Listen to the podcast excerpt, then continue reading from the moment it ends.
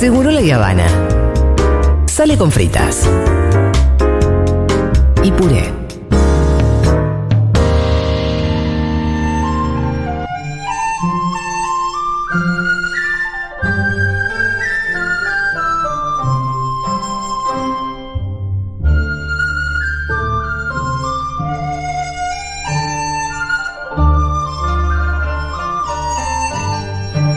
La musiquita ya indica una de las comunicaciones más esperadas de la semana y me estoy refiriendo al momento en el que nos ponemos en, tac- en contacto con el otro lado del mundo. Y eso quiere decir que vamos a saludar al señor Pablo Copari, que está en China. Hola Pablito, ¿qué tal? Hola Julita, Fito Pitu, ¿cómo andan? Es nuestro propio, un argentino en Beijing. Totalmente. Pero no, ¿ahora dónde estás? Estoy en Medellín, Ah, en mi casa. es que como estás muy viajero, pensé que justo por ahí te agarrábamos en otro lado. No, tengo una noticia hermosa. A ver, ¿qué, qué, qué?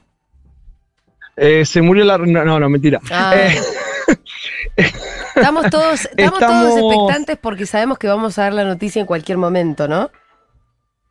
Que y acá, es como que la estaban dando por cierto hace un rato, pero bueno, nadie quiere avispar, pero Lo que pasa ya es estaban que- preparando las cajas negras. Sí, está todo, pareciera que ya pasó, pero que la comunicación oficial no salió todavía. Claro, totalmente. Bueno, gracias por informarme, Julia, eh, del otro lado del mundo. ¿Mucha este preocupación ahí en Eh, China por la muerte de la reina? Eh, no, no, no. Estaba recién cenando con un cubano y dijo que le preocupe a los que le preocupa. A mí estuvo muy bien, estuvo muy no me bien. estaría preocupando. Y no, Eh, es que la verdad. No, no, no, no, no. no. Eh, eh, lo que les quería contar es que estamos acreditados Futurock para el Congreso del partido. Ay, Estamos Ah, aceptados. muy Vamos bien. Del Partido Comunista Chino. Sí. Y no hay otro, Sí. la verdad. Y, por ahí. ¿Eh? Estamos hablando de otra cosa. ¿qué es sí, hay un partido. No, por ahí hay un partido Unión de Cívica equipo chino, qué sé La. Unión Cívica Beijing Claro. es. Claro, qué sé yo, por ahí estamos hablando de no, fútbol, no sé. pero. lo- yo a veces me meto y les pido disculpas porque me meto porque hay un delay, pero hay otro partido en China. Ah, ¿Ah, sí? que se les dice partidos amigos. Sí, son partidos Ah, que bueno. cooperan con el Partido Comunista. Tampoco que son opositores. solo, solo, Aliados, solo, es- solo partido empleado, ¿no? El Congreso es tipo Partido Bueno, nosotros podemos hacer alianza. Claro, cada vez son los partidos amigos sumisos. Claro, son, Bueno. son alianzas. Porque a veces te dicen, no, yo no soy del partido, soy un partido amigo. te dicen. bueno, ok, está bien. Que quede claro Es que es amigo.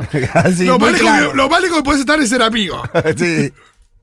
Sí, sí, sí, sí. hay, eh, no, no es tan fácil no ser amigo, pero bueno, ¿qué vamos a hacer? Es así. Eh, Así es como tienen todo igual ordenadito, más allá de. viejo. ¿Cómo? Así es como tienen todo ordenadito. Y vienen creciendo a tasas chinas. Sí, eh, estuve el- el- esta semana estuve como dando muchas vueltas, como no- nos estamos preparando un poco para la cobertura de lo que va a ser este congreso, que, que va a ser histórico porque se va a dar un paso grande porque Xi Jinping va a pasar a ser como el, el líder que, que, que supere a Mao en la Ah. revolución. ¿De, ¿Se de más tiempo decís? En tiempo. Porque Sí, en tiempo y también tiene que ver con las etapas que está cumpliendo China, que son etapas que, que tienen que ver con planes quinquenales, que como, como, como nosotros tuvimos en la época del peronismo, pero bueno, ya van por no sé qué plan quinquenal acá en China.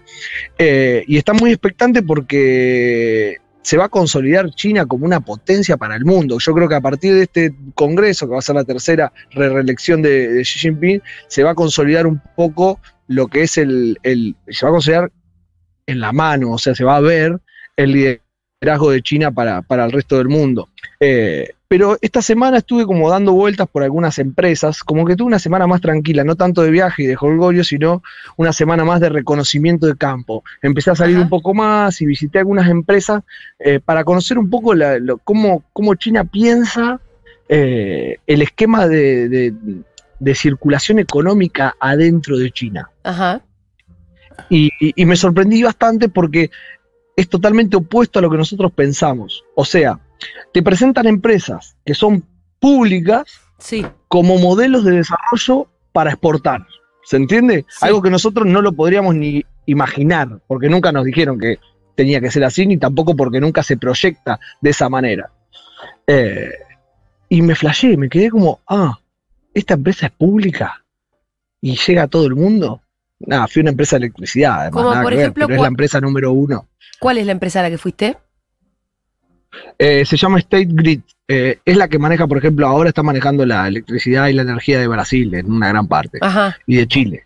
Eh, pero lo que, lo que ellos plantean es, eh, primero que arman un campo en el cual fui a un campo de prueba, en el cual tienen galpones con cosas muy tecnológicas, que ahora, ahora en un rato si quieren les, les mando un video para que lo puedan subir y puedan ver los oyentes, o en las redes sociales, arroba el copa, o en Futuro lo pueden ver, y hacen pruebas como, mira, este lugar es donde hay nieve, y hacen pruebas de nieve de alta tensión y tienen la velocidad más alta de transmisión de energía que puede hacer 2000 kilómetros en 7 milisegundos. O sea, me flashó como ver todo ese esquema en una empresa estatal. Y ahí empecé a indagar un poco en el esquema que tiene China de, de, de- de proyectos de empresas. Entonces digo, ¿por qué China tiene tanto, eh, apuesta tanto a lo que es el Estado? Porque ahora están dando como más libre comercio, ¿no? Donde el 80% de la mano de obra, por ejemplo, la reciben las pymes, Sí. no es que la recibe el Estado Bien. uno dice, bueno, China está todo, es todo estatal. No, no, no, lo reciben Mira, más que las eh, pymes. el 80%. Es un, Wow, es un montón. es parecido a los números de es un Argentina. montón. Claro. Las, las pymes en Argentina generan prácticamente desempleo. también. 80%, 75%. Sí, sí, sí. es verdad, Pitu, me estás cargando. No, no, no, de verdad, no, de no, verdad. el, el empleo. El empleo en la Argentina es creado por las pymes. Sí. Bueno, es, es- es- acá en China es igual. Uno piensa que no, pero sí. ¿Y qué hizo el Estado en, en la época en la que cual quiere, quiere despegar China? El Estado agarra y se desprende y privatiza. Y es contrario a lo que hicimos nosotros en los 90. Se privatiza las empresas que le dan mucha pérdida y que no le sirven para el progreso. Entonces se quedan con las empresas que le dan y que manejan los recursos naturales, como la electricidad, como el transporte, como un montón de, de cosas, y a las empresas que no le da ganancias, las privatiza. Totalmente al revés. ¿Y pero quién la quiere comprar? No, no las compran, sino que las ponen a gerenciar. Le hacen una oferta que no pueden grupo- rechazar. Claro. Le hacen una oferta que no se puede rechazar. Vos te llevas esta empresa. No, te la llevas, te dijimos. Te la llevas, te la llevas, te la llevas. Eh, bueno, nada, entonces tuvimos, esto es como la, la parte más técnica, ¿no? Que estuvimos hablando de los nuevos esquemas de circulación que tiene China, que lo que quiere hacer es que cada vez la industria nacional vaya creciendo hasta que no, depien- no dependa más de la parte exterior.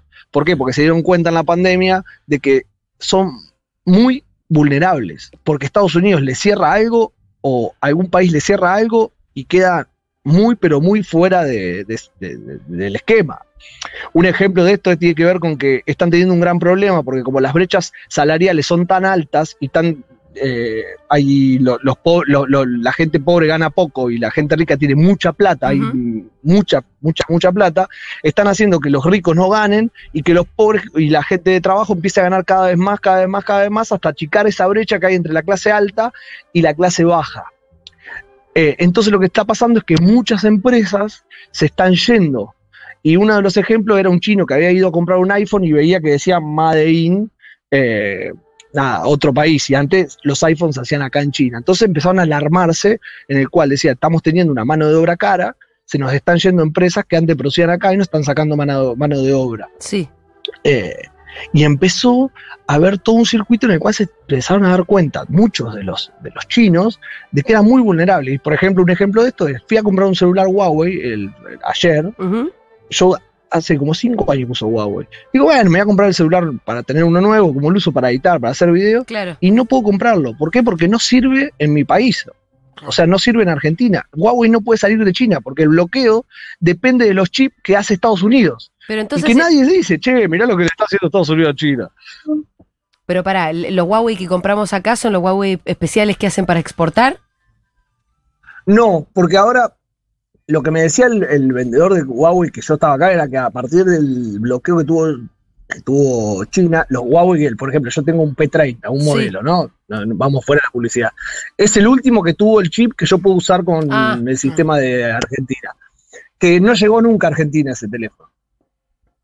Eh, Nosotros estamos comprando atrás, porque está el P50, el P40, hay como otros modelos. pero por Estamos eso yo no me equivoco. O sea, acá nosotros podemos comprar Huawei, pero hasta un punto Claro, pudimos una, comprar. una compatibilidad. hasta los modelos más viejos. Claro. Hasta los modelos más viejos que pudieron tener ese chip. Y es después, un, sí. es como un bloqueo fuerte. Sí, ahí cuando se desató Bueno. la guerra por el 5G, ¿no? Claro, Ahí fue imagínate que China tenía contratos firmados en toda Europa, en grandes, eh, en Francia, bueno, acuerdan, se acuerdan que prendían fuego las antenas. Eh, en Francia, en Alemania, bueno, tenía firmado en un montón de lugares el 5G y lo empezaron a bajar. Es más, ahora hicieron un teléfono, por ahí Xiaomi, que es una marca china, hizo un teléfono que se puede comunicar con satélites. O sea, si vos estás en una alarma, en una situación de riesgo, te puedes comunicar con satélites. Pero como le falta el chip que le da Estados Unidos, no tiene 5G. Estaríamos Claro. fabricando chip, ¿no? ¿Entienden? Entonces Ah, por eso. la falencia sí. que tiene. Sí, sí, por eso los chinos están pensando que tienen que fabricar todo. Claro, los chips también. Todo. Entonces, eh, es ahí donde está esa desarticulación que piensan, como es eh, el quiebre que piensan decir, che, tenemos que hacer que la industria nacional cope todo, porque somos muy frágiles si nos pueden hacer esto. Sí. Podemos tener todo el poderío económico, podemos tener toda la plata del mundo, pero si nos hacen esto y tenemos solamente para ensamblar cosas, no vamos a ser nunca la potencia que queremos ser. Entonces yo el otro día estaba charlando con alguien en off y me dice, che, ¿y qué tal China? ¿Son la potencia o no son la potencia? Porque ellos siempre se ven como un país en desarrollo. ¿Por qué? Porque siempre se está construyendo. Entonces, eh, me dice, no, nosotros sabemos hace mucho tiempo que somos potencia. Que somos los unos, no sé, Sí. porque no buscamos ser unos, buscamos siempre ser los mejores. Entonces nos estamos siempre desarrollando. Entonces cuando hablan de Argentina, cuando hablan de Chile, de otro lado te dicen, somos como ustedes, un país en desarrollo. bueno, dale, maestro. Vos sabés que no es exactamente igual. Acá seguimos exportando el soja. Dale. El, alimento para los acá. chanchos de ustedes. Ah. Decir que se tomen un tren acá. porque- De Mar del Plata a Buenos Aires. Sí, escúchame, claro, Pablito. bueno, y eh, eh, tengo entendido que también estuviste como visitando creadores de otras cosas. Sí, eh, estoy enamorado de una banda que hay que buscar un tema, ya. Se llama PK14. Sí. Eh, hoy a la mañana me levanté, me fui, me fui a recorrer lugares, yo, yo, y estaba el compañero de Uruguay, nosotros somos varios periodistas que estamos acá, me dice, che, mirá, me invitaron a un lugar para hablar con este tipo. Yo hacía cinco años que venía escuchando esta banda, es Sí. una banda que es una banda under, que cambió la escena del rock and roll chino, eh, porque en China hay rock and roll, aunque Eso te iba a nosotros decir, no ¿cómo era la escena y roll. quién la cambió, no? Dijiste rock and roll chino ¿Eh? ya me pareció No, rarísimo. el que cambió la escena yo me quedé pensando en una escena que yo no conocía. A ver, para, vamos a escuchar un poco de PK14. Dale.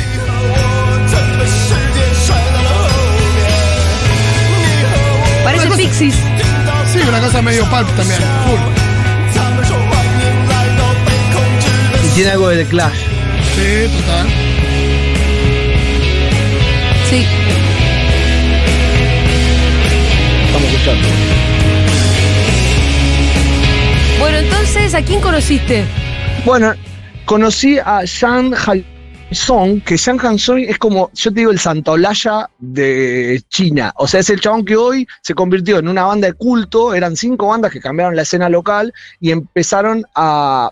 Imagínense, una China que presiona todo el tiempo a los jóvenes para que estudien.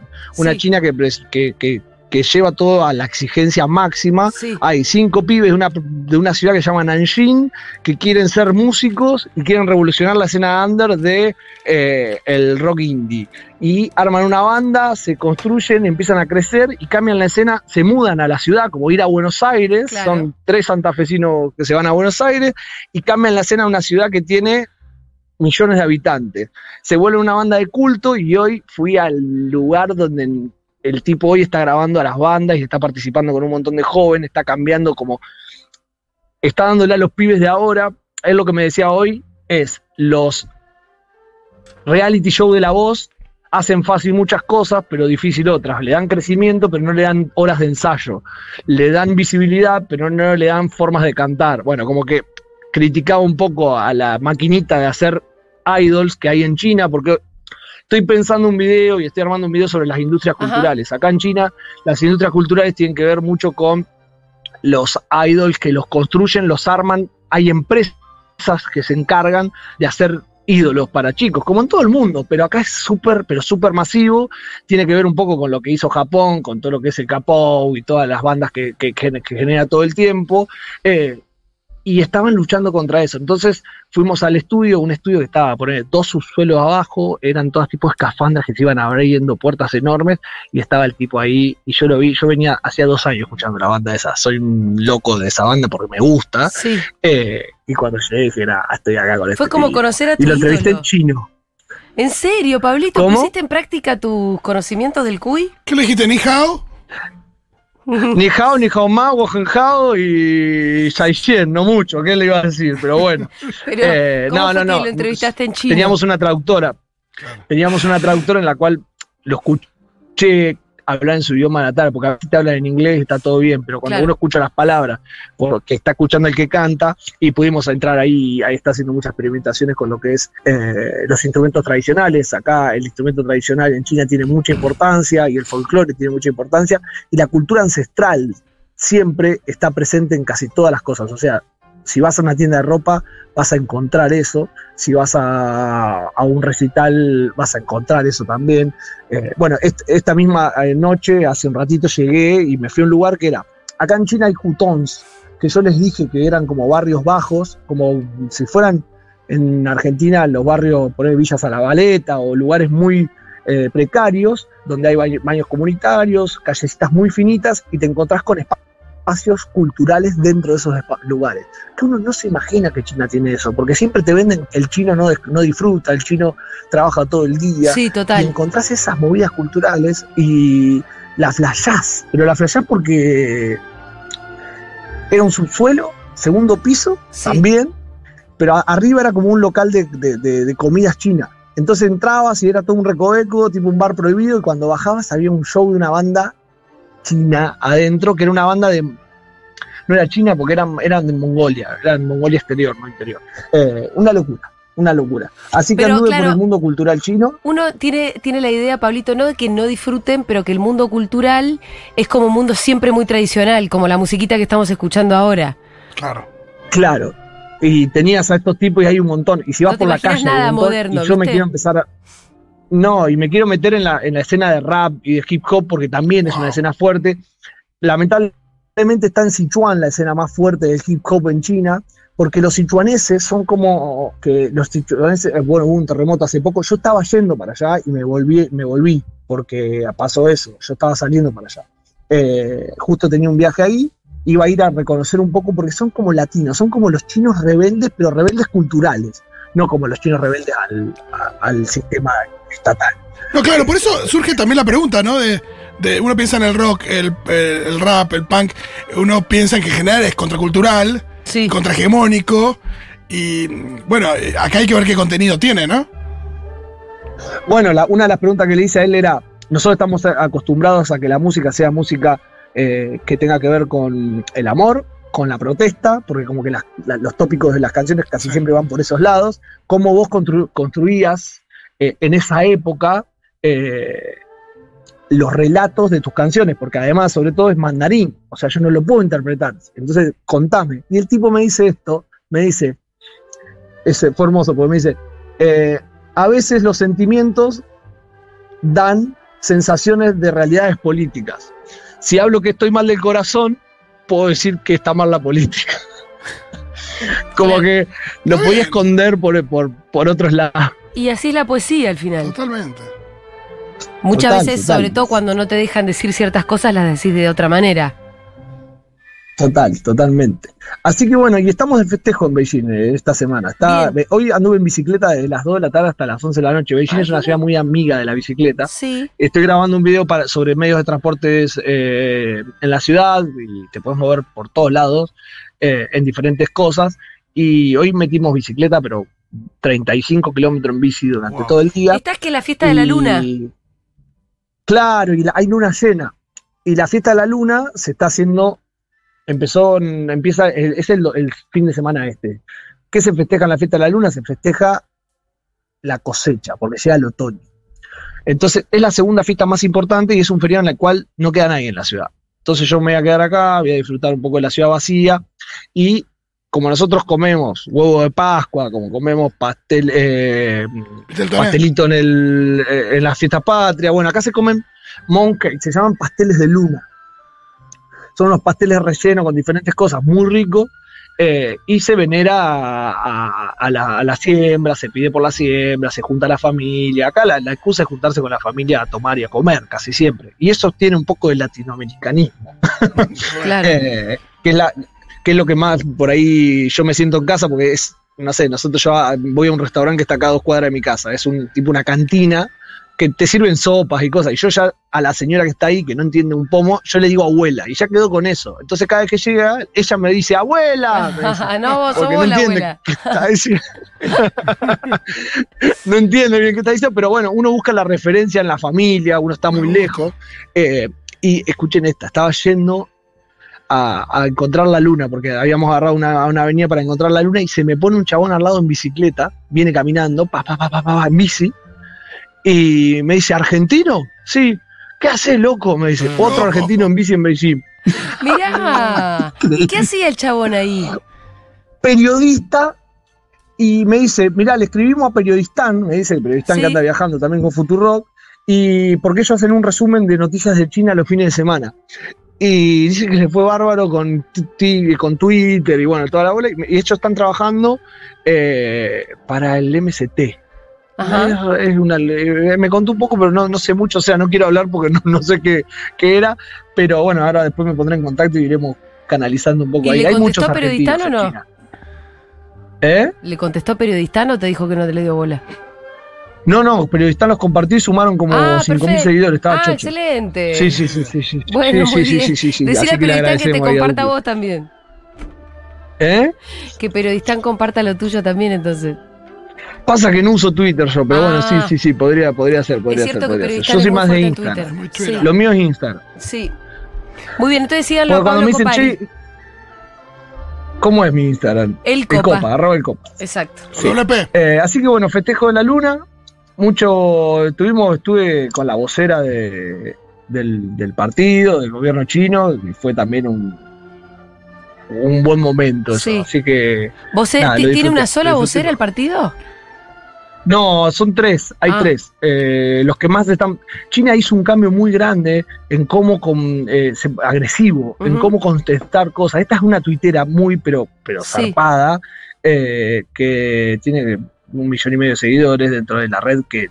Imagínense que en China no se usa Twitter y ella ¿Cómo se, pero, ahí todo el tiempo. ¿Y cómo se llama? Para que no, ¿Hay un acuerdo. Twitter chino? tengo acá, estoy buscando por- Es un Twitter chino, el tema, el tema es ese. No, no, no, no, es un Twitter, el Twitter nuestro, el occidental. No, ah, ella usa el occidental. Sí, claramente, claramente. Y claramente. comunica por Usa ahí el también, aunque los chinos Pero no tengan Twitter. afuera, no es. Entonces es una comunicadora para afuera. Claro, para adentro son todos amigos. Sí, sí, por eso. Sí, sí, es para ser amigos de Occidente, claramente.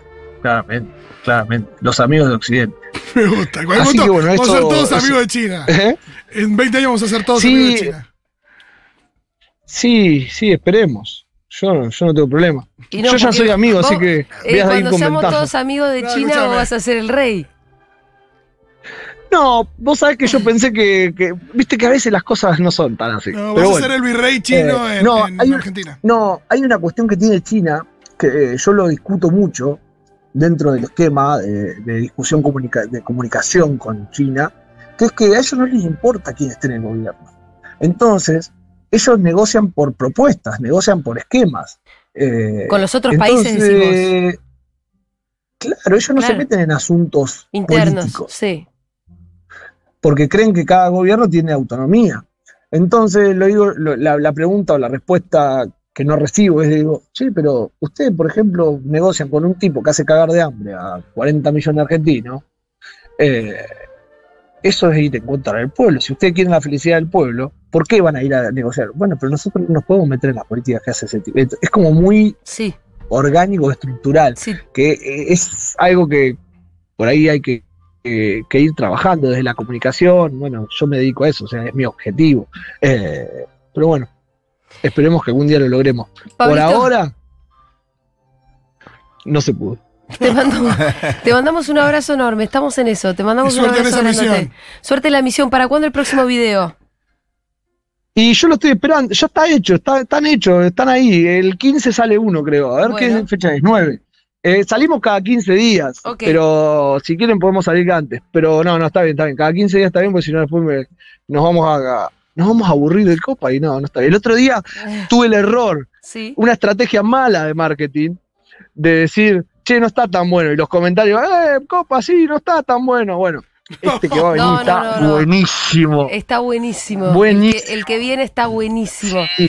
Vayan a No, ver, estoy ya está vayan a ver entonces Eh, Futurock Copa China en el canal de YouTube de Futurock. Eh, sí, ya está hecho. Además, vamos a empezar a mostrar China, porque hasta ahora estamos mostrando a un tipo encerrado que. Eso es cierto. nada. Eh, nos falta un poco ver China, pero para el próximo está prometida. El próximo nos subimos un tren. Eh, ¿Nos vamos con algunas palabritas? Dale. ¿Tres? Dale. Bueno, bien. Duy, duy, duy. Vos escuchás mucho en la calle el duy, duy, duy, duy, duy, duy, duy. ¿Qué quiere decir? duy. Es correcto, Como sí. correcto. Correcto. No, correcto. Es así. No como sí, porque sí es otra cosa. Es como correcto. Duy, Ok, duy, ok. ¿Ok? El ok, ¿saben cómo es? Ok. How. How, how, how, how, how, how. Y viste que nosotros usamos mucho el. Eh, El Diego. eh, eh, ah, bueno, no, ¿sabes cómo es el nello? ¿Cómo? Sí, así, es como que cuando vos escuchás a un chino decir. eh, naga, naga, naga, naga, naga, naga, Está naga, pensando es lo que- Está pensando. No sí, está pensando. Y Está piensa pensando. diciendo. Juan eh, no me gusta. ¿Qué cosa? Bushan Juan. No me gusta. Hua. No me gusta. Ok. No ya sabemos todo lo que, que cuando vos que vas a comer a, cu- cu- cuando vos vas a comer a un lado, una de las cosas más importantes a aprender en China es decir pulá, Pulá. pulá, ¿Qué quiere decir? no picante. Ah, fundamental. Fundamental. Fundamental. Pablito Aunque yo me gusta el, el la, me gusta la pulá. Pulá. Eh, Pablito Copari hasta el jueves que viene. Te mandamos un abrazo enorme. Gracias a todas y todos ustedes por llamarme. beso, beso grande. Era Pablo Copari desde China. Pueden ir a ver sus contenidos al canal de eh, YouTube de Futurock. Se llama Futurock Copa China. Todo junto con doble P el Copa. También lo pueden seguir en Instagram. Arroba el Copa con doble P. Ya venimos.